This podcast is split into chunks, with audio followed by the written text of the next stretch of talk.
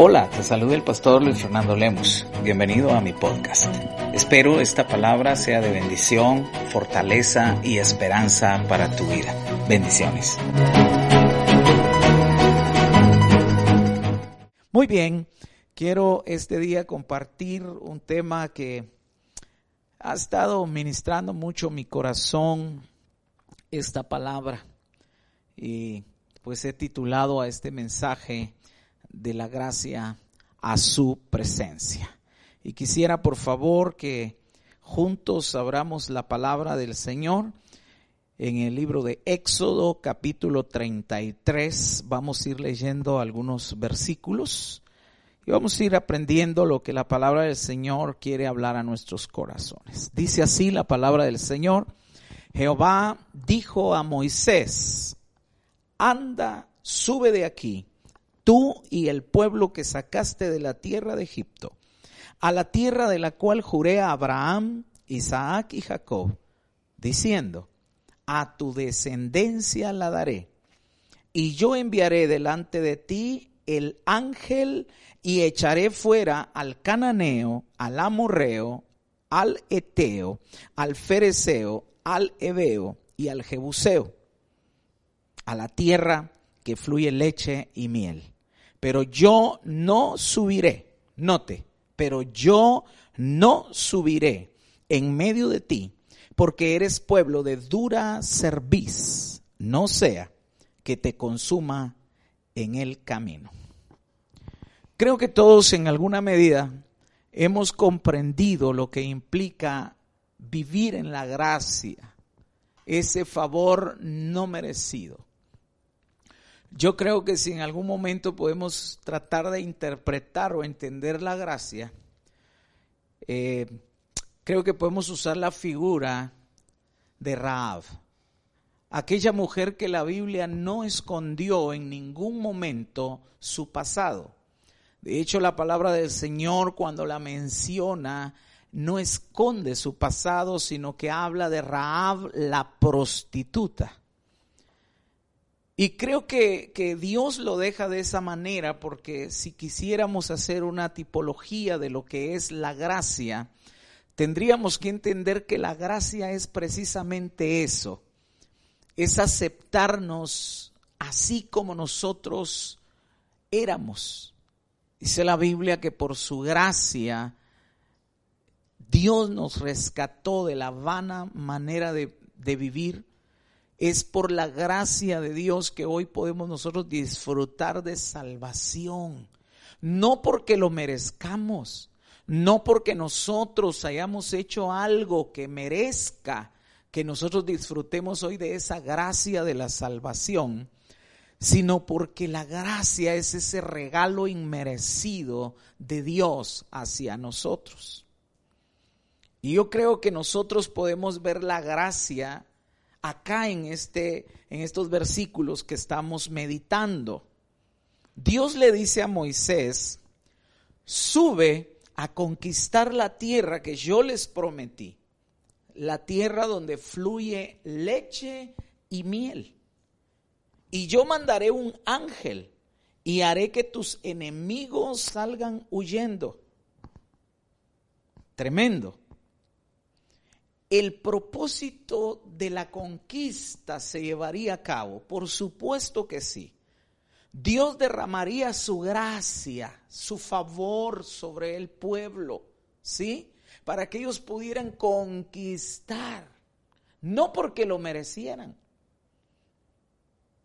Y ellos lograrían el propósito, pero tristemente no llevarían su presencia.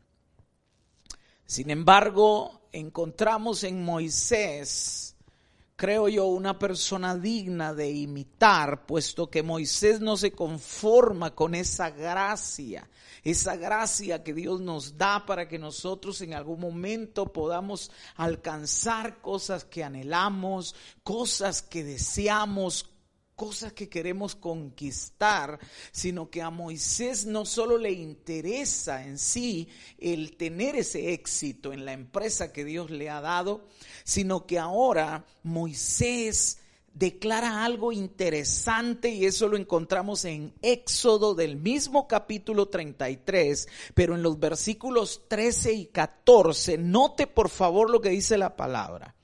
Dice así, ahora pues, si he hallado gracia a tus ojos, te ruego que me muestres ahora tu camino para que te conozca. Repito, para que te conozca y hay gracia en tus ojos y mira que esta gente es pueblo tuyo. Y él dijo, mi presencia irá contigo y te daré descanso. Wow. Mira, amada iglesia, una cosa es que tú y yo disfrutemos de la gracia de Dios, porque la gracia tiene que ver con las cosas que tú no hiciste para merecerla. La gracia es la determinación de Dios de amarte a pesar de, aunque no hicimos nada. Y Él derrama esa gracia sobre nosotros.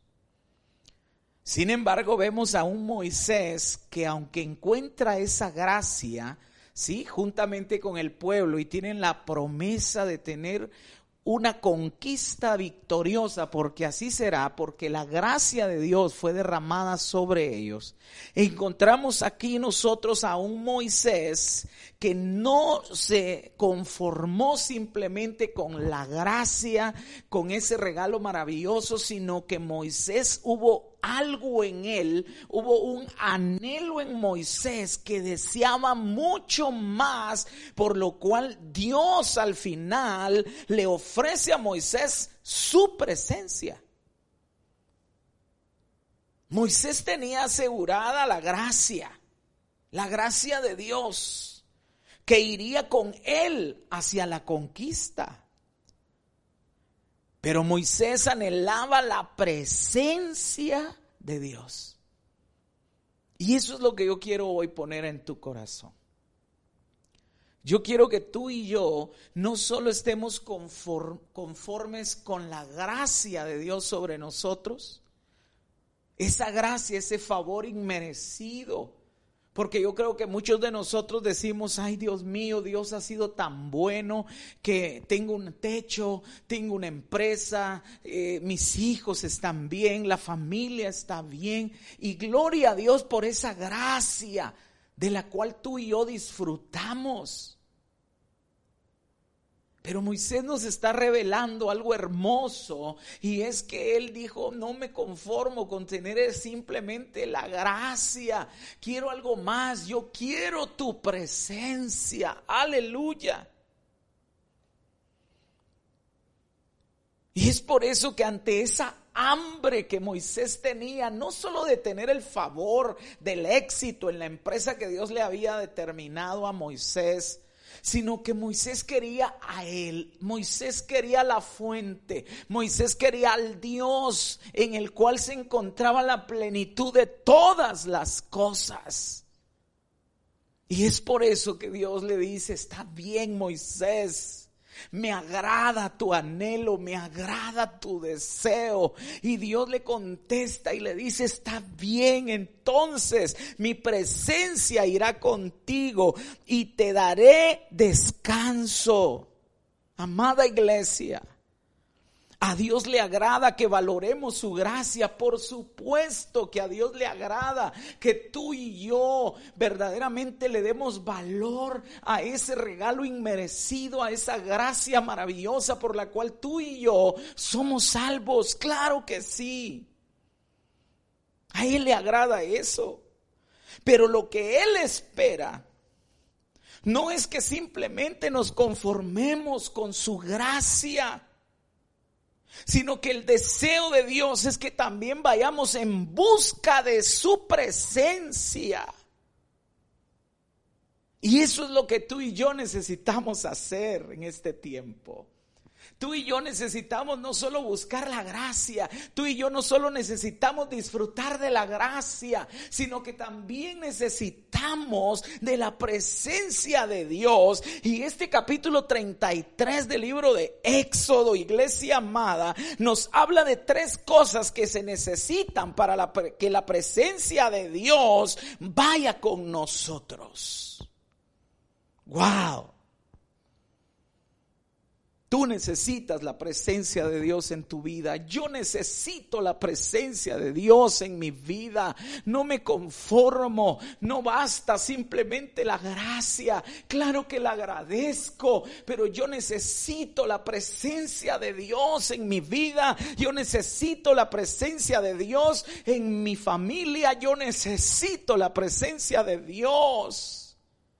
Yo necesito al amado. Tú necesitas la presencia del amado en tu vida. Una de las cosas que yo puedo encontrar en este capítulo de Éxodo 33, en el versículo 4, parte A, dice la Biblia, y oyendo el pueblo esta mala noticia, dice que vistieron luto. ¿Cuál era la mala noticia? La mala noticia es que Dios había dicho, mi gracia está sobre ustedes. Ustedes van a ir y van a conquistar. Yo voy a poner temor sobre sus enemigos y sus enemigos van a huir de ustedes por cuanto la gracia, mi gracia está sobre ustedes. Pero debido a su desobediencia, debido a su rebelión, debido a su rebeldía, debido a todas las cosas, porque son un pueblo de dura cerviz, mi presencia no irá con ustedes. Voy a poner un ángel. Esa es mi gracia. Voy a protegerles, voy a cuidarles, voy a provocar que les vaya bien, pero mi presencia no irá con ustedes. La Biblia dice que al pueblo, cuando el pueblo escucha esta mala noticia, de que la presencia de Dios no iría con ellos, entonces dice que ellos vistieron luto. Y la única manera que tú y yo vistamos de luto es cuando perdemos a alguien. Y lo primero entonces que yo puedo encontrar que nosotros necesitamos hacer para que la presencia de Dios camine en nuestras vidas es que nosotros tenemos que reconocer que la presencia no está. Wow, pastor, no le entiendo. Sí, sí. A mí también me costó interpretarlo. A mí también me costó entenderlo esto. Lo primero que necesitamos es reconocer que tenemos hambre de su presencia y que probablemente la presencia no está. Y es que es fácil confundirse. A lo mejor piensas que porque desde que veniste a Cristo las cosas te están yendo bien. A lo mejor entonces tú piensas que Dios, su presencia está contigo, pero déjame decirte que no es así. Te puede estar yendo bien, pero es por su gracia. Es por su gracia que estás teniendo éxito. Es por su gracia que estás encontrando y logrando hacer buenas cosas. Pero eso no garantiza que su presencia esté contigo. Pastor, y entonces, ¿cómo yo identifico la presencia? Es que la presencia de Dios en nuestra vida tiene que ver con la atmósfera que se transforma cuando tú llegas a un lugar, porque aunque la gente te mire a ti, será la presencia de Dios la que transforme la atmósfera. De eso te quiero hablar en este día. De eso te quiero hablar en este momento. Decirte, iglesia bendita, que nosotros necesitamos desesperadamente clamar porque su presencia esté en nosotros. Es la presencia de Dios la que transforma las atmósferas. Es la presencia de Dios lo que permite que la presencia, que la gente te reciba y que reciba lo que tú tienes. Es cuando tienes la presencia de Dios que se rompen esos hábitos ocultos que te han tenido prisionero por tanto tiempo. Necesitamos de su presencia. Pero el primer paso que tenemos que entender o que yo pude comprender cuando yo estoy meditando en esta palabra es que una cosa es la gracia. Dios les dijo, sí van a conquistar, van a tener éxito, les va a ir bien, van a tener aplausos si ustedes quieren, van a tener de todo lo que ustedes quizá están pensando. Les voy a dar éxito porque la gracia, la gracia, ese favor inmerecido, lo que tú no te mereces, lo que yo no me merezco. Yo, yo, Dios me ha placido darles gracia, pero mi presencia no irá con ustedes. Wow. Wow, wow, wow. Yo no sé si estás entendiendo. Pero la primera pregunta que yo quiero hacerte en esta hora es, ¿está la presencia de Dios en ti? O solo tienes su gracia? Primer punto a meditar. Lo primero que necesitamos para que la presencia de Dios se derrame en nuestras vidas será hacer una meditación y preguntarnos si verdaderamente su presencia está en nuestras vidas. Es por eso que cuando el pueblo escuchó la noticia de que la presencia de Dios no iría con ellos, Dice que ellos se pusieron de luto. Y cuando nos ponemos de luto es porque reconocemos que alguien ya no está con nosotros. Y eso es lo que significa este paso de luto. Reconocer que probablemente la presencia de Dios no está conmigo.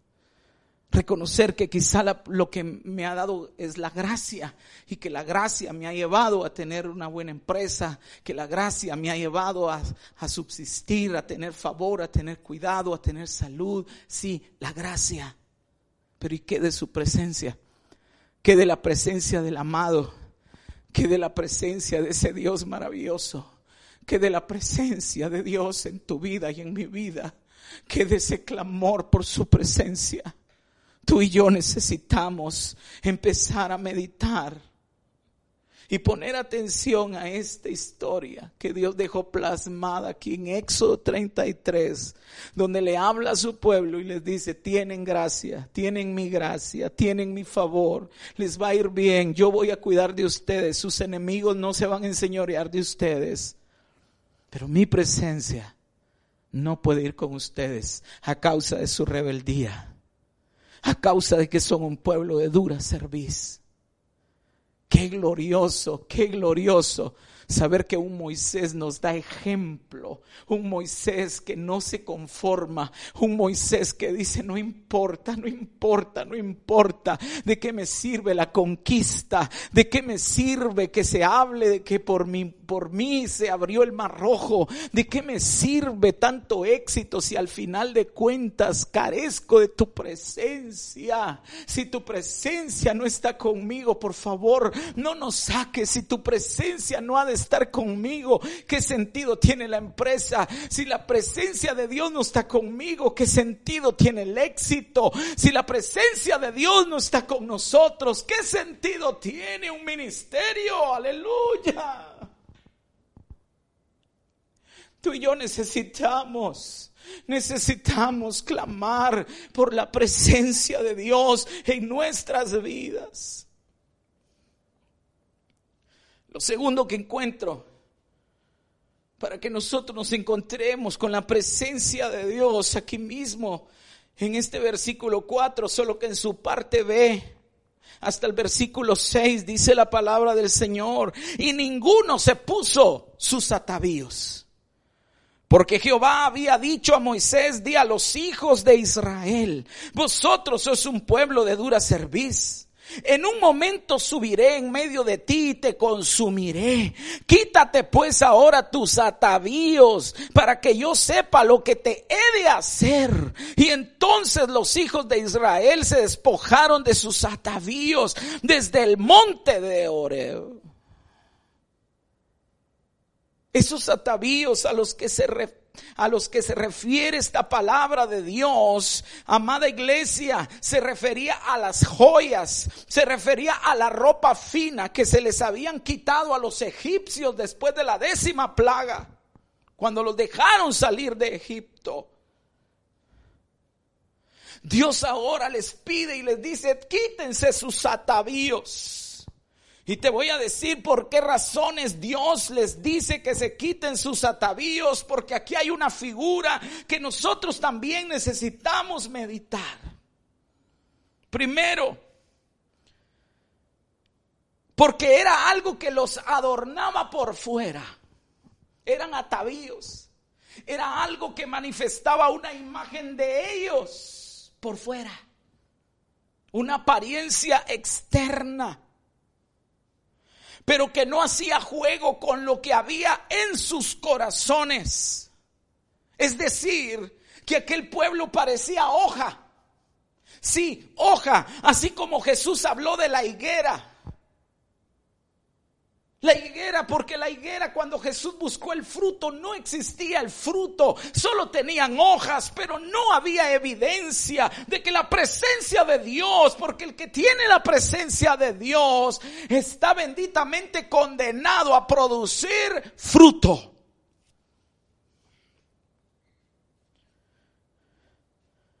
Aleluya. Pura hoja. Ellos eran rebeldes, eran tercos, eran una, en una palabra, ellos eran desobedientes.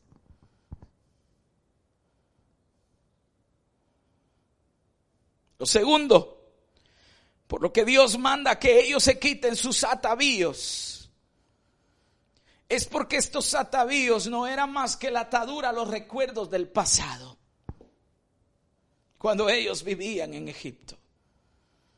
Eso era lo que le recordaba, aquella manera de vida. Y es que es imposible que tú pretendas encontrarte con la presencia de Dios si vives atado a los recuerdos del ayer, a los recuerdos del pasado. Así que lo que segundo que debemos de hacer para encontrarnos con la presencia de Dios todos los días es dejar de ser rebeldes a Dios es dejar de hacer lo que nosotros queremos en lugar de hacer lo que Dios dice que debemos de hacer, amada iglesia. Así que tú y yo tenemos que empezar a escuchar la voz de Dios. Tenemos que empezar a clamar por su presencia. Tenemos que aprender como Moisés a decirle, Señor, gracias por la gracia. Gracias, Señor, porque por gracia soy salvo. Gracias, Señor amado, porque por tu gracia tengo este cuidado. Por tu gracia tengo este favor inmerecido. Gracias por el éxito alcanzado, Dios mío. Muchas gracias pero Señor amado, necesito tu presencia. Necesito estar en tu presencia, Padre eterno. Eso es lo que anhela mi corazón. Y poder entender lo que dijo Moisés tan apasionadamente y tan determinante. Si tu presencia no está conmigo. ¿De qué me sirve el éxito? ¿De qué nos sirve, iglesia? ¿De qué nos sirve a nosotros pregonar éxito si al final de cuentas no, no tenemos la presencia de Dios? Te voy a decir algo delicado, pero un predicador puede predicar lleno de pecado. Y la gente podrá recibir su palabra. Pero eso será la gracia de Dios sobre el predicador y sobre la gente pero no era la presencia. No, no era la presencia de Dios en su vida. Eso es algo que le pasó a Saúl, iglesia. Dios le pidió a Saúl, a través del profeta Samuel que matara a todos los amalecitas, incluyendo al rey, a las mujeres, a los ancianos, a los niños y aún a todos los animales. Pero Saúl, pero Saúl sacó su propia versión. Sí, Saúl escribió, Saúl habla hoy. Y lo hizo a su manera. Él le perdonó la vida al rey y se quedó con los animales gordos. Cuando Samuel llegó para ver si él había sido obediente a la orden que había venido de parte de Dios, mira lo que Samuel quería hablar con Saúl no se podía distinguir por los berridos que pegaban las ovejas, porque aquel bullicio de animales al punto que cuando Samuel le pregunta a Saúl si había obedecido lo que Dios le había dicho, si había hecho lo que Dios había mandado, aquel hombre entonces en ese momento busca.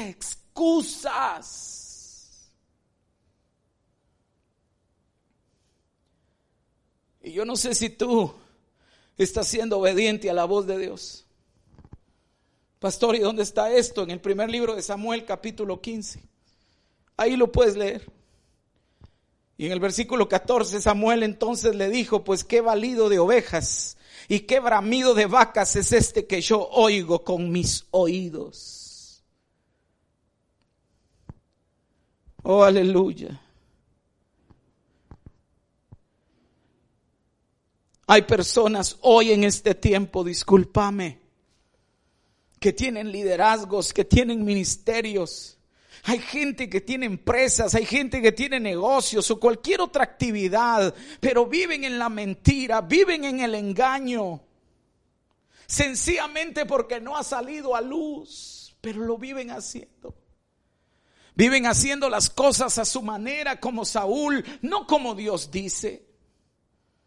Es por eso, iglesia, que es tan importante que nosotros en este tiempo comprendamos este mensaje, aleluya, y que podamos entender que no basta la gracia, sino que también necesitamos anhelar la presencia de Dios, la presencia de su Santo Espíritu, que pueda dirigirnos y que podamos atender la voz de Dios, pero que tengamos también la capacidad y el amor de la obediencia y hacer las cosas como Dios manda.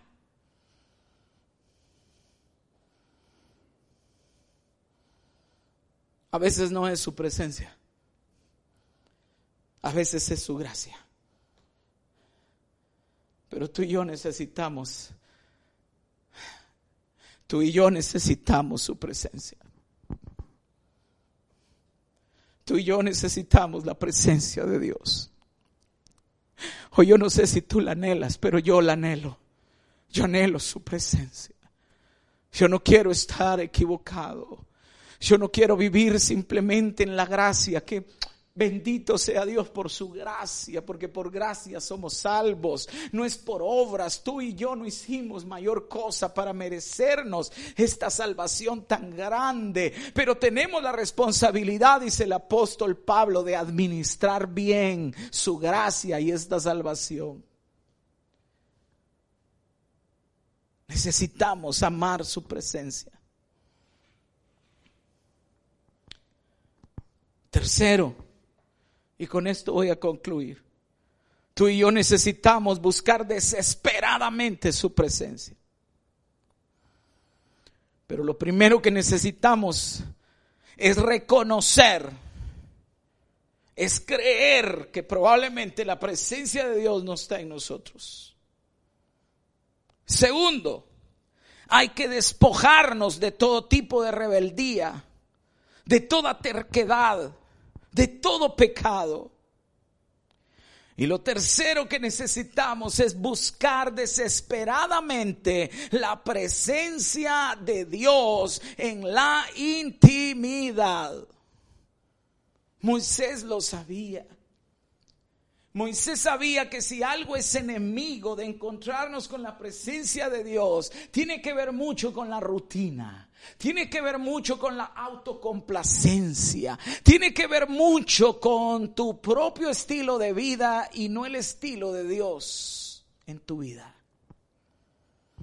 Es por eso que en el, ahí en, el, en Éxodo 33 y versículo 7, la palabra de Dios dice que Moisés tomó el tabernáculo y lo levantó lejos fuera del campamento y lo llamó el tabernáculo de la reunión. Y cualquiera que buscaba a Jehová salía al tabernáculo de reunión que estaba fuera del campamento. Tener comunión con Dios todo el tiempo, iglesia amada, eso es bueno.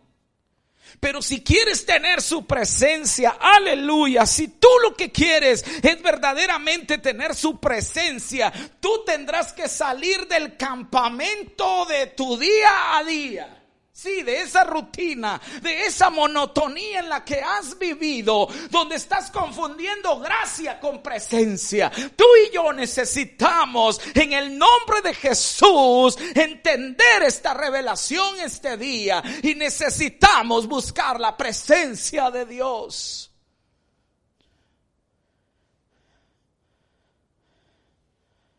A esto se refirió Jesús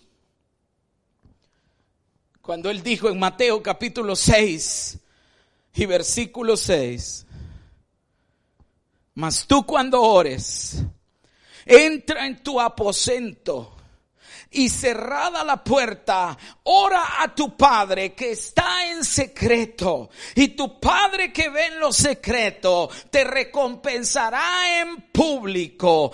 Esto es salir de tu rutina. Esto es salir de tu religiosidad.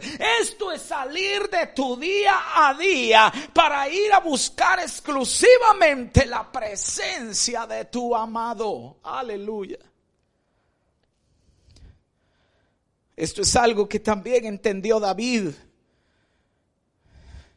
Porque eso es lo que expresa David en el Salmo 51.6. He aquí que tú amas la verdad en lo íntimo.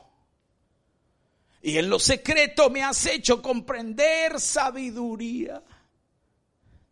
Amada iglesia, esto nos enseña que Dios ama la intimidad y ama la verdad que sale de nuestra boca en esa intimidad donde puedes y debes desnudar tu corazón y hablar solo la verdad con Él. No importa, no importa lo vergonzoso que puede ser tu verdad. Dios quiere escucharte en el secreto. Ahí quiere Dios que desnudes tu corazón. Ahí podrás decirle sin caretas, Dios mío, hace mucho que no te siento. Hace mucho que no estoy percibiendo tu presencia. Señor, hay cosas que tengo, pensamientos que hay en mí, hay actitudes en mí, Señor amado, pero soy líder, pero tengo esto, Señor, tengo esta responsabilidad en la iglesia, o soy pastor, o soy profeta, o soy evangelista, o soy apóstol,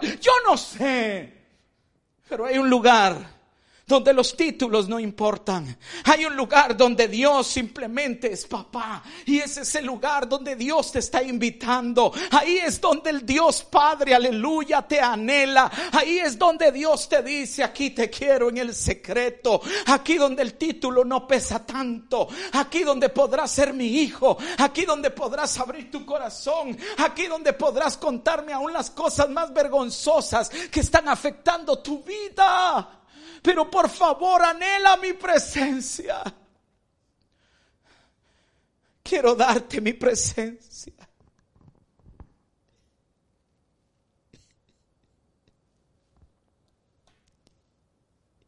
Ese es el corazón del Padre. Él quiere darnos su presencia. El problema es que muchos están conformándose solo con la gracia, solo con el favor.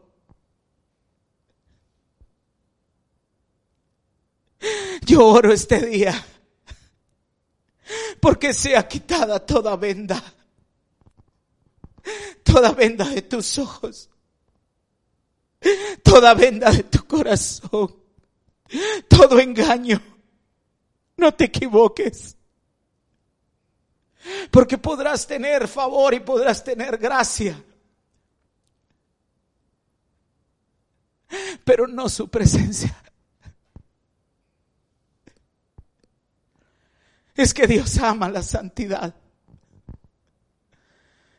Es por eso que hay tres pasos que yo pude encontrar en este libro de Éxodo.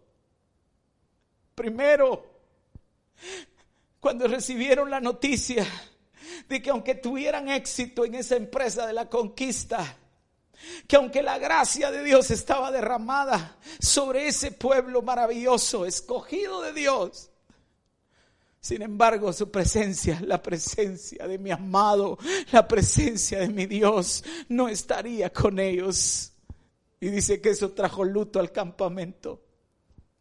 Porque al final, cuando se visten de luto es porque reconocen que la presencia de Dios no estaba con ellos. Así que lo primero, el primer paso que nosotros, amada iglesia, el primer paso que nosotros necesitamos dar para volver a su presencia, para que su presencia esté con nosotros, tiene que ver con reconocer que no está la presencia en nosotros. Lo segundo tiene que ver con decisiones. Sí, la decisión, la decisión de quitar tus atavíos la decisión de quitarte las caretas, la hipocresía, la falsedad, porque eso tipificaban estos atavíos. La gente aparentaba cosas, pero no era congruente lo que ellos tenían como apariencia externa, eso no era congruente, no jugaba, no era compatible con su corazón, porque en su corazón había rebeldía, en su corazón había desobediencia, en su corazón había mentira, en su corazón había avaricia, en su corazón estaban tantas cosas que impedían que la presencia de Dios pudiese habitar en esos corazones. Cuando tú renuncies a todo esto, amada iglesia, entonces estamos listos para decirle, hoy estoy desesperadamente hambriento por tu presencia. Hoy estoy desesperadamente hambriento por tu presencia. No me basta tener éxito. No me basta que vaya teniendo crecimiento. No me basta que esté multiplicándome. Si al final de cuentas no tengo tu presencia, por favor no me saques de este lugar. Esas fueron las palabras de Moisés. Si tu presencia no ha de ir conmigo, entonces no me saques de esta presencia.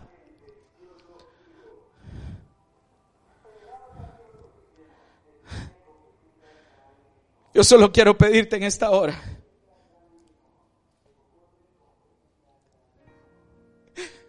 Busquemos el secreto. Rompe la comodidad, rompe la rutina. Deja que caigan las vendas de engaño. No te equivoques. Ha sido gracia. No presencia. La presencia se añora. La presencia se desea. La presencia se persigue. Si hay en el secreto Ahí donde Dios te espera. Ahí donde David descubrió que podía confesar su vergüenza, que podía confesar su pecado. Ahí donde David podía decirle, Señor, he vivido de atavíos, he vivido de recuerdos, he vivido de apariencia, de aquel que era el dulce cantor de Israel. Hace mucho que no siento tu presencia. Fue ahí en el secreto, fue ahí en el lugar secreto, donde la palabra de Dios a través de la boca de David dice, he aquí que tú amas la verdad en lo íntimo y ahí me has hecho comprender sabiduría.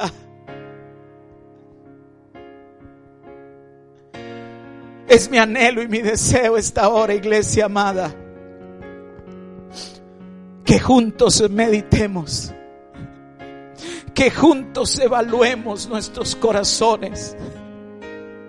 Que juntos ahí en el secreto con Jehová podamos abrir el corazón y que el Espíritu Santo nos ayude a descubrir si hace mucho tú y yo a lo mejor no estamos en la presencia de Dios, si no hemos estado viviendo de la gracia de Dios. Es tiempo de volver. Es tiempo de volver. Es por eso que David dijo en el Salmo 32, mientras callé, Mientras que me dejé tomar la mente pensando que porque tenía éxito, que porque me iba bien en los negocios, que porque estaba bien la casa, que porque había comprado carro nuevo. Es por eso que David dijo, mientras que yo mismo me engañé creyendo que simplemente tener todo esto era, era simplemente sinónimo de que su presencia estaba conmigo, pero por dentro estaba vacío. Todo era un atavío, pero por dentro me sentía seco. Y es que tienes que entender que cuando su presencia no está en nosotros, tu vida se sentirá seca. No va a haber el gozo de Dios, que es nuestra fortaleza, por cuanto has descuidado su presencia.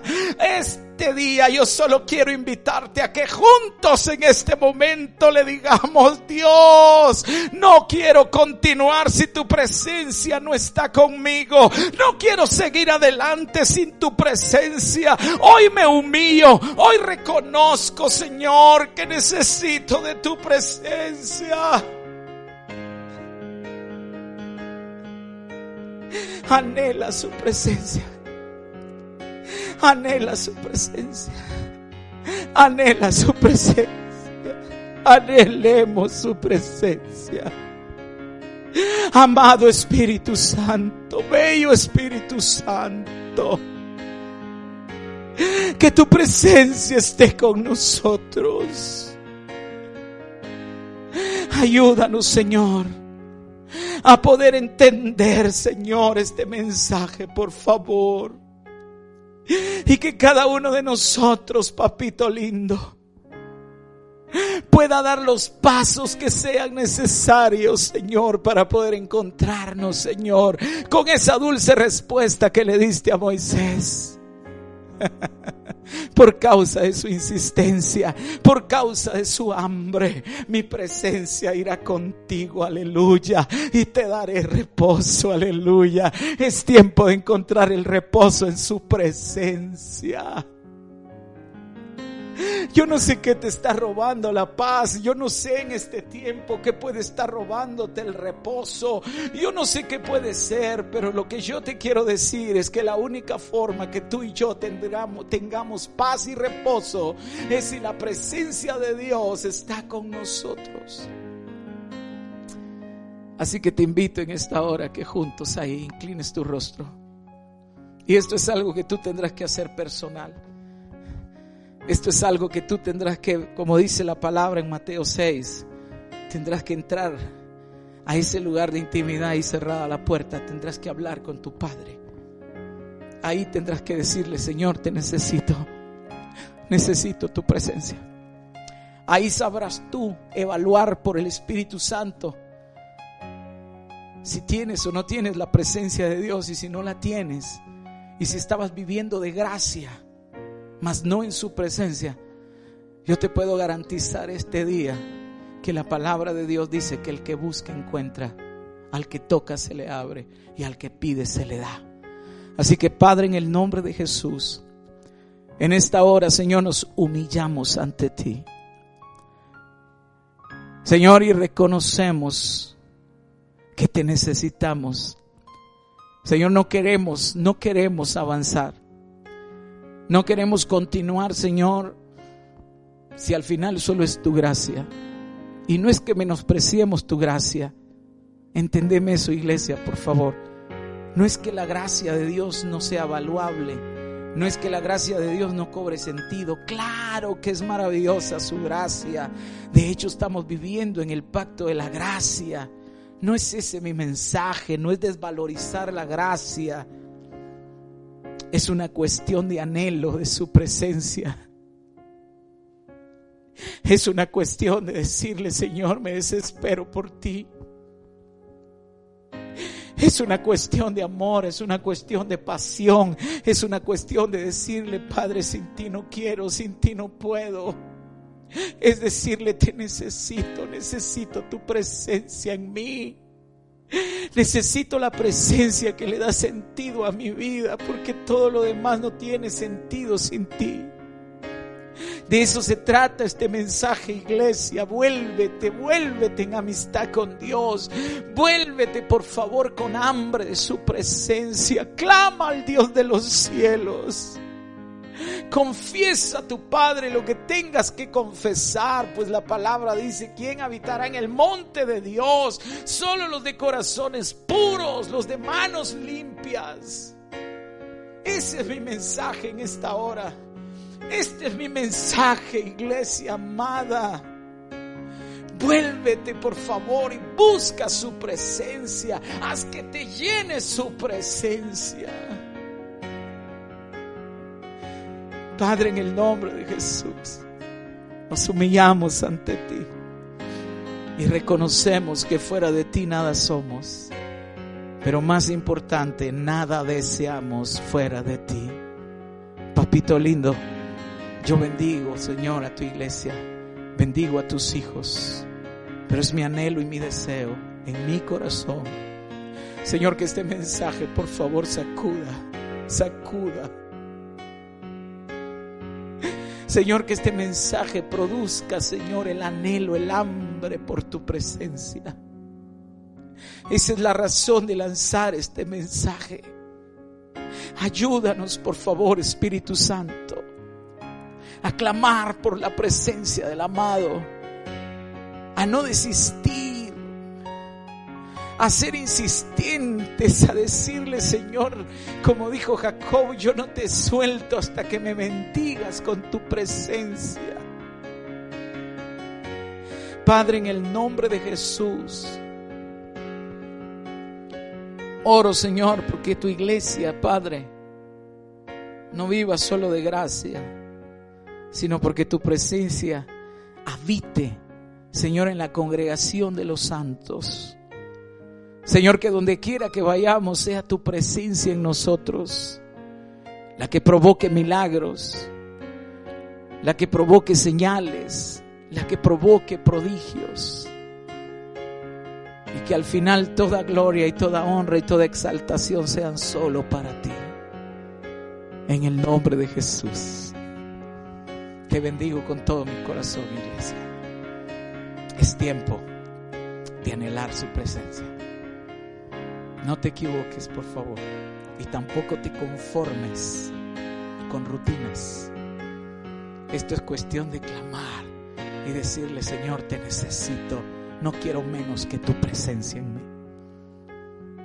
Te bendigo con todo mi corazón, iglesia. Te bendigo con todo mi corazón.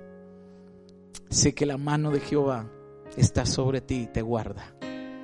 Así que ten paz y ten confianza. Si alguien de los que están hoy ahí quiere entregarle su vida a Jesús, repite conmigo esta oración, Señor Jesús, te entrego mi vida. Reconozco que he pecado. Pero Señor, sé que tú tomaste mi lugar en esa cruz. Por gracia. Tomaste al pecador. Hoy te pido que escribas mi nombre en el libro de la vida y que selles, me selles con tu Santo Espíritu. Sé tú, por favor, el Señor y Salvador de mi vida. Te lo pido en el nombre de Jesús. Si has hecho esta oración, la palabra dice en Romanos 10, versículos 9 y 10, que has pasado de muerte a vida. Ahora eres de la familia de Dios. Te cubre su gracia, pero anhela su presencia.